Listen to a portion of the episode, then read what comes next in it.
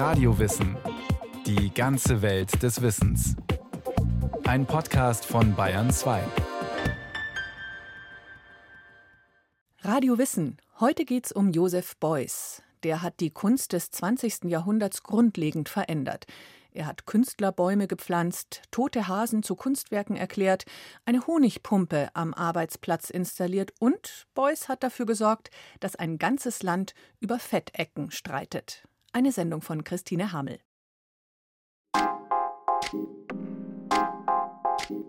Zunächst hatte er einen verdammt gut gehenden Look. Hut, Cargoweste, Mantel mit Fellkragen und Stiefel. Ein Outfit wie für einen Wildhüter in der Welt der Kunst. Mit dieser Aufmachung wurde Joseph Beuys zur Ikone. Wenn die Leute meinen Hut sehen, sagen sie, da kommt der Beuys. Ende der 1970er Jahre adelte denn auch Andy Warhol den Markenartikel Beuys in Frontalansicht, in Siebdrucktechnik auf Leinwand. Aber schon an Beuys Weste scheiden sich die Geister. Die einen sehen in ihr eine harmlose Anglerweste, die anderen eine vergangenheitsschwere Fliegerweste. Beuys polarisiert bis heute. Ja, ja, ja, ja, ja. Nee, nee, nee, nee, nee. Er selbst hatte alle Widersprüche einmal in rheinischem, rhythmisch wogendem Singsang aufgehoben. Ja, ja, ja, ja, ja, nee, nee, nee, nee, nee, nee, ist der Titel einer 1969 entstandenen Arbeit, bei der das Tonband in einem Stapel aus 20 Filzplatten versteckt ist und Zuhörer über eine Stunde in ein Ja-Nein-Gespräch einlullt. Auch als Kunsterweiterer und Politaktivist redet Beuys keinen Klartext. Ich denke mit dem Knie. Formuliert er einmal seine Absage an logisches lineares Denken aber jede Aussage zielt auf ein tieferes Verständnis von Kunst, Mensch und Gesellschaft. Sein berühmtester Schlachtruf ist heute längst allgemeingut. Jeder Mensch ein Künstler. Am 12. Mai 1921 wird Josef Beuys in Krefeld geboren. Das ist urkundlich belegt, denn aus seiner weiteren Biografie hat Beuys abenteuerliche Fiktion gemacht. Seine Familie, das weiß man, lebt in Rindern, einem kleinen Ort bei Kleve. Es geht kleinbürgerlich zu und sehr katholisch. Der Vater, ein Kaufmann, ist herrisch und streng. In der Schule wird Beuys wegen seiner splinigen Ideen Bomber genannt. Den Konfliktstoff zu Hause kann man sich leicht ausmalen. Joseph Beuys hat nie ein Hehl daraus gemacht, dass seine Eltern keine große Bedeutung für ihn hatten. Er dichtet sich denn auch zusammen, dass er als Schüler ein Jahr vor Schulabschluss mit einem Wanderzirkus durchgebrannt und monatelang verschwunden sei, dann aber trotzdem Abitur gemacht habe. Nichts davon entspricht der Wirklichkeit. Fest steht, dass er seit 1936 der Hitlerjugend angehört und sich 1941 freiwillig für zwölf Jahre bei der Luftwaffe der Wehrmacht verpflichtet, weil er, so Beuys später, mitten in der Scheiße stehen wollte, in der auch die anderen standen. Bei der Wehrmacht trifft Beuys auf den Tierfilmer Heinz Sielmann, der sein Ausbilder ist und ihm neben dem Funken viel über Tiere beibringt. Zwischen den Kampfhandlungen lernt Beuys zudem Physik und Chemie. Seine Zeit im Krieg wird er später als Bildungserlebnis einstufen. Den Kriegseinsatz selbst verwandelt er nach 1945 indes in einen Mythos kein Schuldeingeständnis, sondern Dichtung als Heilung. Die Beuys-Version geht so. Am 16. März 1944 wird der 22-jährige Sturzkampfflieger Josef Beuys mit seiner Ju-87 bei einem Angriff auf der Krim von der sowjetischen Flak getroffen. Das Flugzeug stürzt ab, der Kamerad ist tot, Beuys überlebt, schwer verletzt. Eine Gruppe nomadisierender Tataren findet ihn und trägt ihn in ihr Zelt. Sie rieben meinen Körper mit Fett ein, damit die Wärme zurückkehrt, und wickelten mich in Filz ein, weil Filz die Wärme hält. Die Geburt der Fettecke und der Filzstapel aus der Auferstehungsbiografie. Eine Initiation. Immer wieder gab es Zweifel an der Tatarengeschichte. Klarheit schafft erst der Biograf Hans-Peter Riegel, der 2013 ein Buch vorlegt, das mit der Beuyschen Autofiktion aufräumt. Aufgrund einer Rot-Grün-Blindheit kann Beuys nicht wie erhofft Pilot werden. Er ist Funker und Bordschütze. Abgestürzt ist er über der Ukraine wegen schlechter Sicht. Er wird in einem deutschen Feldlazarett drei Wochen lang behandelt. Nomadisierende Tataren, die in Jotunhausen, gibt es 1944 nicht mehr auf der Krim. Die Idee des Fetts hat eher schon eine Margarinefabrik in der rheinländischen Nachbarschaft des Elternhauses angeregt. Auch stabilisiert keine Metallplatte seinen Schädel, wie Beuys gern erzählt. Es bleibt allein bei einer hohen Empfindlichkeit der beim Absturz versenkten Kopfhaut, weswegen der Künstler Hut trägt. Beuys Schaffung einer imaginativen Biografie und, wenn man so will, eigenen künstlerischen Wahrheit hat in den letzten Jahren zu einer Aufmerksamkeitsverschiebung geführt, weg vom Werk hin zur Persönlichkeit des Künstlers. Für seine Kritiker ist Beuys mit seiner salbungsvollen Selbstinszenierung ein klarer Fall eines ewigen Hitlerjungen. Seine Erdverbundenheit, seine Braunkreuze, das Dunkle und Mythenreiche, gedeiht das nicht alles auf völkischem Grund? Seine Apologeten indes rechtfertigen die Autofiktion als Teil einer künstlerischen Wiedergutmachung und Heilmethode. Beuys, so die Logik, bemüht einen Mythos. Die ursprünglichen, noch mit Fett und Filz hantierenden Tataren in den Steppen auf der Krim, um die, wie es der Künstler selbst einmal formuliert, nicht zu beschreibenden schwarzen Male zu überwinden, ohne sie auch nur einen Augenblick aus dem Blickfeld zu verlieren. Beuys stellt sich den deutschen Kriegsverbrechen, die auch die seinen sind, nicht rational. Das wäre eine andere Geschichte. Er distanziert sich auch nicht von dem Unrechtsregime, sondern bleibt in Widersprüche verstrickt, spricht von der Kunst als einziger Möglichkeit, die herrschenden Verhältnisse zu überwinden und schreibt 1961 zu seinem Lebenslauf für einen Katalog Hier ist der allgemeine Ausdruck Sturzkampfflieger angebracht, da ich alle Sparten der Waffengattung durchgemacht habe. Funker ist falsch. Immerhin, schon aus dem Krieg meldet Beuys seinen Eltern, dass er Bildhauer werden will. Nach mehreren Monaten in amerikanischer Kriegsgefangenschaft nimmt er 1947 sein Kunststudium an der Akademie in Düsseldorf auf. Einfluss auf ihn hat während dieser Jahre vor allem der Bildhauer Ewald Mataré, der im Oktober 1945 wieder als Professor an die Akademie berufen wird – nachdem ihn die Nationalsozialisten 1933 vertrieben hatten. Beuys wird Matarés Meisterschüler. Seine Arbeiten aus dieser Zeit belegen eine intensive Auseinandersetzung mit der Ästhetik seines Lehrers, der ein Faible für stark reduzierte Tierskulpturen hat. Auch in Beuys Werk spielen Tiere eine große Rolle. Vor allem Hirsch, Hase und Bienen. Es sind die populären Symbole für Mut, Fruchtbarkeit und Bewegung sowie Fleiß. Der Hirsch ist nach dem Krieg allerdings ein mehr als verbrauchtes Symbol. Röhrende Hirsche sind das Inbild von Spießigkeit. Beuys indes aquarelliert Hirsche oft zart und verletzlich in Rot. Sie tauchen wie aus einem animistischen Traum in seinen Zeichnungen auf und könnten genauso gut aus der Steinzeit stammen. Gegenwart versinkt in ihnen in archaischer Zeit, was den Bildern hohen Symbolwert verschafft – und der Künstler versteht sich gleich mal als wiedergeborener Höhlenmaler. Beuys stark von Analogien und Grenzüberschreitungen geprägtes Denken verfängt sich vor allem in seinen Zeichnungen, mit denen er weit über die Motive hinaus etwas vorhat.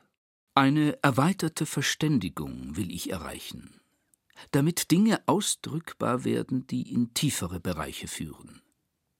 Diese Spracherweiterung interessiert mich an der Zeichnung. Beuys auf Papier. 25.000 Zeichnungen in 20 Jahren.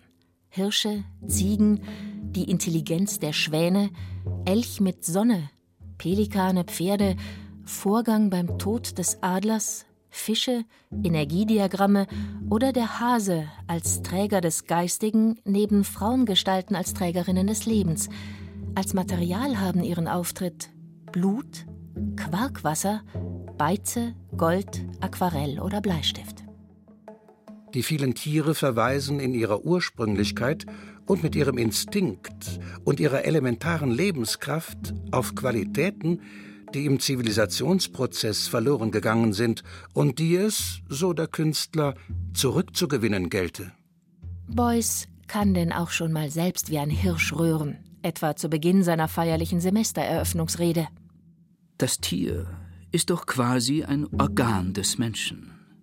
Und es geht weiter, die Pflanze ebenfalls und die Erde auch. Das Bewusstsein der Erde ist uns vielleicht verschlossen, aber sicher ist es größer als jenes der Menschen. Noch an der Akademie setzt sich Josef Beuys intensiv mit Rudolf Steiner und der Anthroposophie auseinander. Er findet hier für sich ein kongeniales Weltbild, das sich mit seinem außergewöhnlichen Interesse für Naturerscheinungen deckt. Die spirituelle Weltanschauung der Anthroposophie, die zwischen sichtbarer und unsichtbarer Welt unterscheidet und dem konkret Seelischen auf der Spur ist, bildet fortan das Ideenreservoir für den Beuyschen Kunstkosmos. Steiner wird ein Leitstern seiner Kunst, über die und zu der er unermüdlich predigt, diskutiert, erklärt und lehrt. 1953 hat Beuys seine erste Ausstellung. Er zeigt Skulpturen und Zeichnungen in der Scheune auf dem Hof der Brüder van der Grinden in Kranenburg am Niederrhein. Die beiden kunstinteressierten Bauernsöhne sind mit Beuys befreundet und sind seine treuesten Sammler, lange bevor der Künstler Weltruhm erreicht. Als Josef Beuys zwischen 1955 und 1957 in eine tiefe Depression fällt, eine Mischung aus Kriegstrauma, Selbstzweifel, Liebeskummer und wirtschaftlicher Not, retten ihn die Van der Grintens auf ihrem Hof. Gegen zu viel Idylle pinkelt der Bildhauer dann auch schon mal aus dem Fenster. Legendär ist dann Beuys Professur an der Düsseldorfer Kunstakademie von 1961 bis 1972. Da, wo ich bin, ist Akademie. Lässt der Künstler wissen und strebt eine Umstrukturierung der Bildung, des Rechts und der Wirtschaft mit den Mitteln des erweiterten Kunstbegriffs an. Dieser besagt, dass jeder Mensch Künstler ist, wobei es Beuys darum geht, das Künstlerische im Bewusstsein der Menschen zu verankern. Alle zusammen sollen dann eine neue Gesellschaft als Kunstwerk entstehen lassen, die soziale Plastik.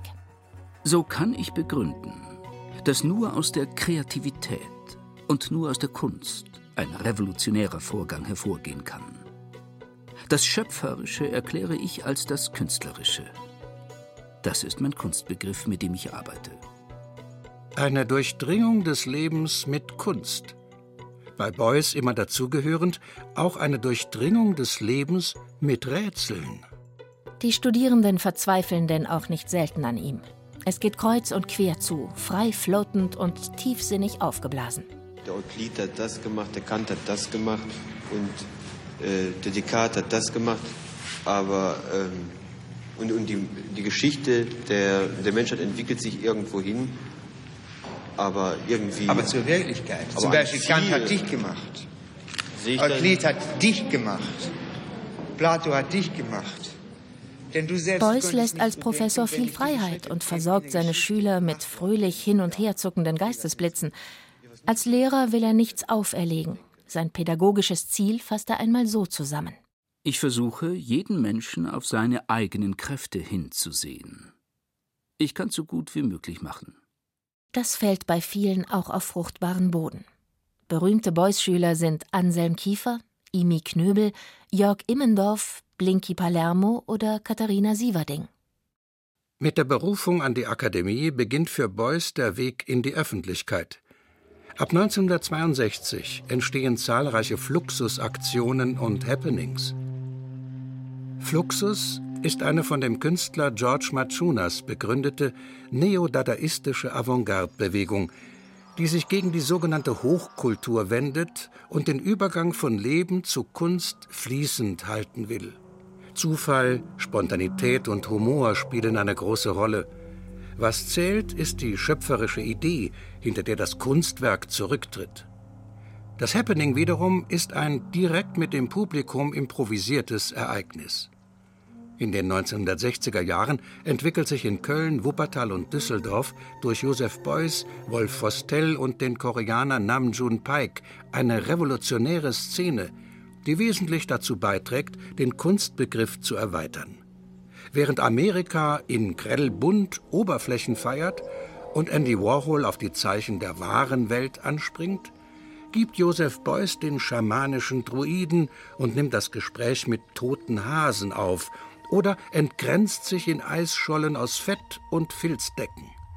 Eine archaische Avantgarde mit Antenne zum Höchsten. Unerhört in durchrationalisierten, fortschrittsgläubigen Zeiten. Der Mensch, weiß Beuys, ist nur eine Bodenstation für etwas viel Größeres. Die Überleitung zu diesem viel Größeren stellen Kunstwerke her. Sichtbare Erdstationen, die etwas aus sich entlassen, was metaphysischen, spirituellen Charakter hat. Wer würde bezweifeln, dass zum Kunsterlebnis auch Erleuchtung gehört? Der Grundstein einer Kunstreligion. Und Beuys findet viel Gefallen an der Rolle des weihevollen Hohepriesters. Wenn zum Beispiel auf einmal, nachdem der Ammon das Ammon-Diktat als spiritueller, äh, als spirituelle, spirituelles Diktat eines Mondgottes abgelöst wird durch einen Sonnengott, dann geht ja die Krise erst einmal im übersinnlichen Bereich vonstatten. Das heißt, der Übergang oder die Aktualität, die ja für die Menschenentwicklung auch eine Entwicklung bedeuten soll. Denn ich nehme an, dass die spirituelle Führung der Entwicklung der Menschen dienen soll und sie fördern soll und etwas Neues in ihnen entwickeln soll. Also ist diese Krise zunächst einmal irgendwo in einem geistigen Bereich schon da. Der Übergang von der einen Kultur in die andere bedeutet etwas Gewaltiges. Das heißt, ganz neue Kräfte treten auf den Plan. Die Beuys-Kraft zum Beispiel. Der Künstler kann mit dem Eurasienstab Kontinente verbinden, sich in Filzrollen einwickeln, an Kopf und Fußende ein toter Hase. Er kann einem toten Hasen aber auch die Bilder erklären, 1a gebratene Fischgräte oder Fettecken zum Kunstwerk erheben oder sich in New York fünf Tage lang mit einem Kojoten in eine Galerie einschließen mit der Message I like America and America likes me. Ich ernähre mich durch Kraftvergeudung, erklärt Beuys zu seinen Aktionen. Happenings und Performances mit hohem metaphorischem und ikonografischem Anspruch. In Aachen durchlöchert Beuys bei einer seiner Aktionen einmal ein Klavier, während auf einem Gaskocher Margarine schmilzt. Es kommt zum Tumult. Einer der Zuschauer verpasst dem Künstler einen Nasenhieb, Blut schießt heraus, Beuys macht weiter, als wenn nichts passiert wäre. Das Werk ist der Augenblick, die Körpererfahrung, die Denkbewegung. Ich habe versucht, den Begriff Plastik in drei simple Dinge aufzuteilen.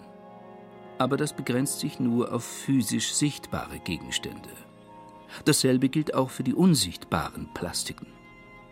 Eine unbestimmte Energie wird über das Moment der Bewegung in eine bestimmte Form gebracht. Das ist ein Prozess. Es ist ein einfaches Gesetz. Ich greife in ein unbestimmtes Material, Fett oder Ton, und durch eine bestimmte Bewegung bringe ich das in eine Form. Es ist auch wichtig, dass man diese Form in eine unbestimmte Form zurückführen kann. Unter Umständen versperrt mir der Gegenstand im nächsten Jahrhundert die Landschaft. Privat ist Beuys seit 1959 mit Eva Wurmbach verheiratet. Das Paar lebt in dem berühmten großen Zimmer in Düsseldorf-Oberkassel. Später kommen ein Sohn und eine Tochter hinzu.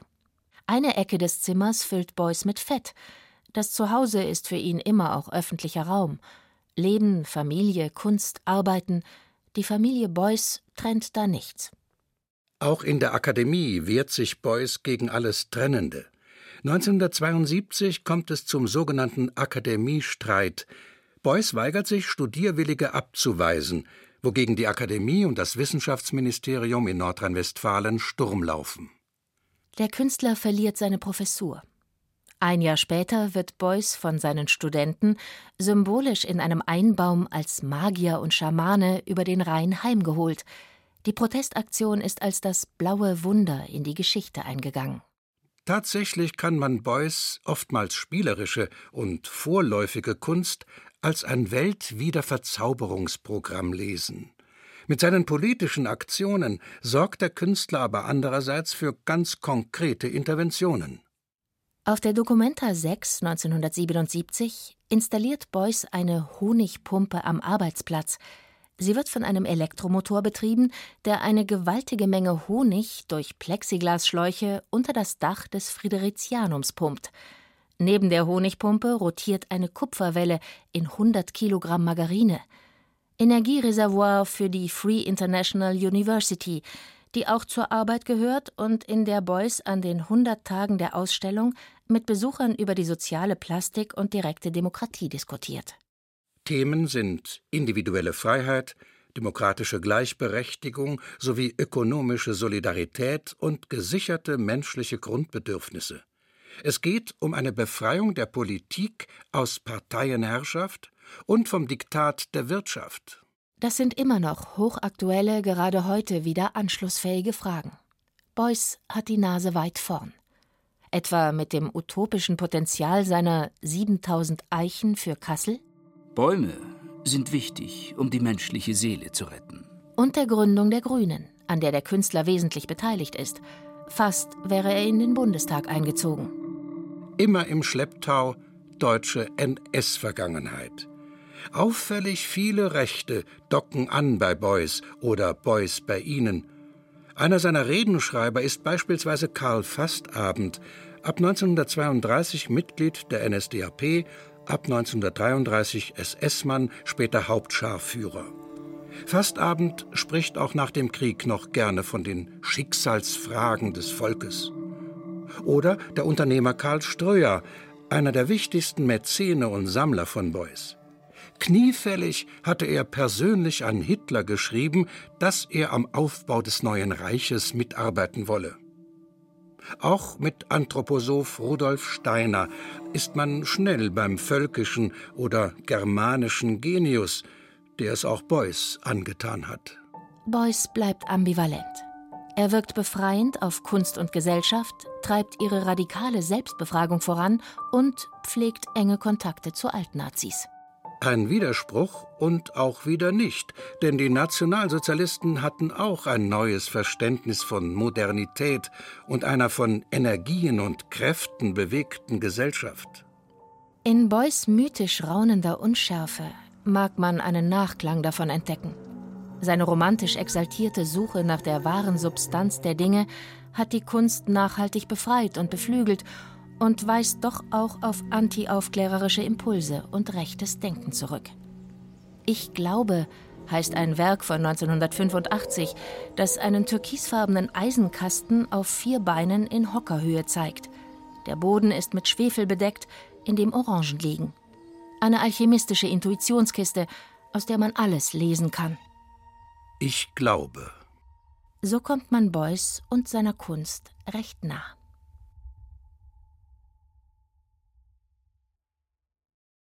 Das war Radio Wissen, ein Podcast von Bayern 2. Autorin Christine Hamel. Regie Frank Halbach. Technik Michael Krogmann.